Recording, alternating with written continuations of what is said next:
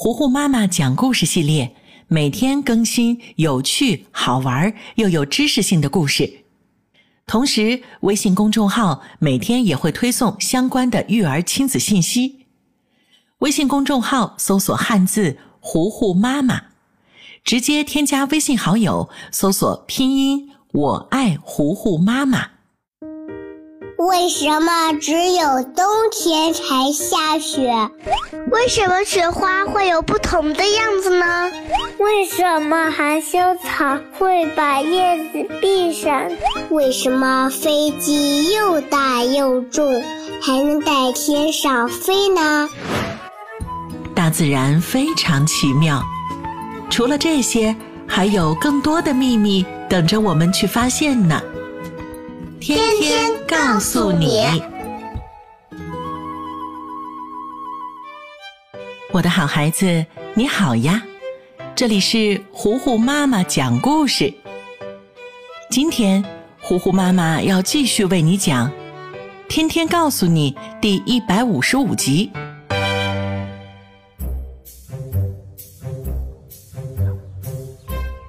星期一早上。天天在闹铃响第一声的时候，就从床上爬了起来。原本打算和天天的瞌睡虫好好斗争一番的妈妈，觉得很奇怪，就小声的问天天爸爸：“哎，我说你儿子这是怎么了？居然不用我三催四请，他就自己起来啦？”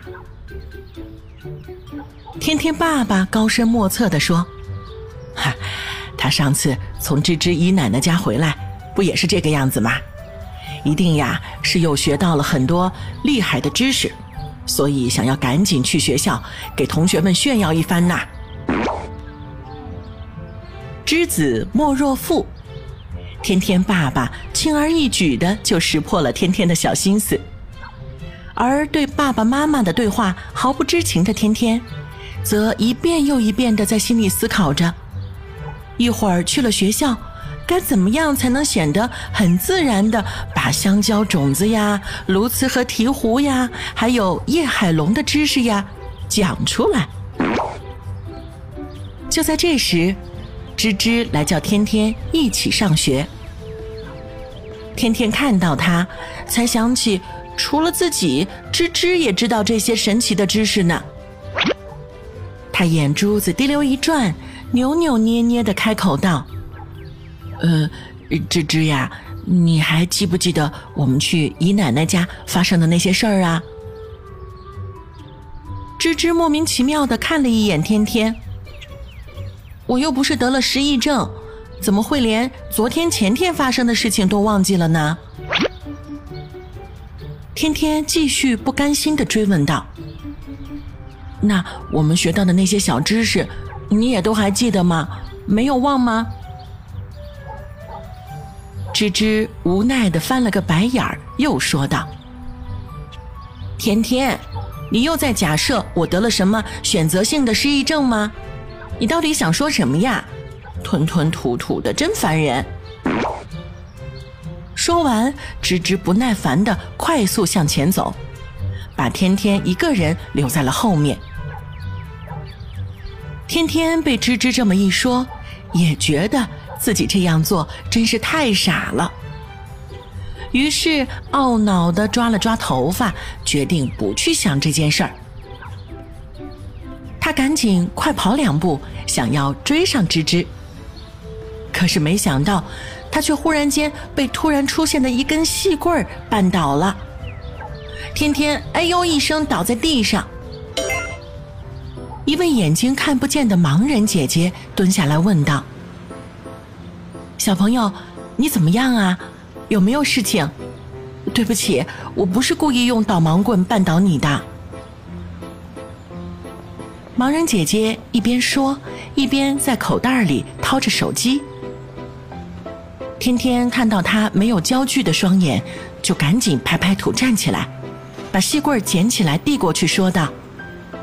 姐姐，我没事儿没事儿，刚才我也有不对，我都没看清路就开始乱跑了。盲人姐姐听到他爽朗的声音，这才放下心来，连说了好几声没事儿就好，没事儿就好。这时候，天天注意到，盲人姐姐还领着一只乖巧安静的大狗狗。她说道：“姐姐，你的眼睛看不到，怎么还遛狗呀？这样很危险的。”盲人姐姐笑了笑，说道：“小朋友，姐姐的狗可不是一条普通的狗哟，它是导盲犬，它就相当于姐姐的眼睛呢。”导盲犬经过严格的训练，懂得很多口令的。它可以带领我安全的走路。当遇到障碍或者需要转弯的时候，它都会引导我停下来，以免发生危险。在咱们国家，只有金毛猎犬和拉布拉多犬这两种狗可以成为导盲犬的，因为它们的性格温顺平和，不会轻易受到外界的影响。更不会随便离开主人。一般，它们出生两个月之后，就要开始熟悉人类的居住环境、各种公共场合，还有交通工具。渐渐的，还要学会服从命令，比如坐、等待、站立、行走等等。姐姐的这条导盲犬呀，现在已经能够记住从我家到盲人学校的路线。还有我经常去的一些地方的位置了，所以我们是最最亲密的朋友。天天听盲人姐姐说完，瞬间觉得这只狗狗的形象都高大了起来。他摸出书包里的小面包，问盲人姐姐说：“姐姐，导盲犬这么乖，我想把我的小面包分享给他，可以吗？”没想到。盲人姐姐却阻止他说：“小朋友，千万不要这样做。导盲犬是在工作，所以不能给它喂东西吃，也不能逗弄、抚摸它。好啦，既然你没有什么事情，那我也要去盲人学校上课了。小朋友，你也快点去上学吧，千万不要迟到了。”天天看着盲人姐姐和导盲犬远去的身影。忽然想到，也许可以把导盲犬的知识告诉给同学们，好让更多的人知道，不要去打扰导盲犬工作呢。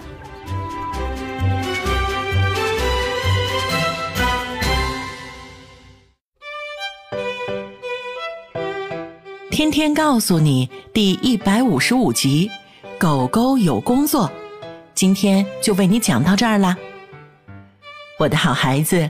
我是最会讲故事的糊糊妈妈。如果你喜欢我，欢迎你来微信上找我做好朋友。你可以在微信公众号搜索“糊糊妈妈”，也可以在微信页面的右上角点击加号，添加好友里面搜索“我爱糊糊妈妈”这几个字的拼音全拼，也是可以找到我的。小朋友们。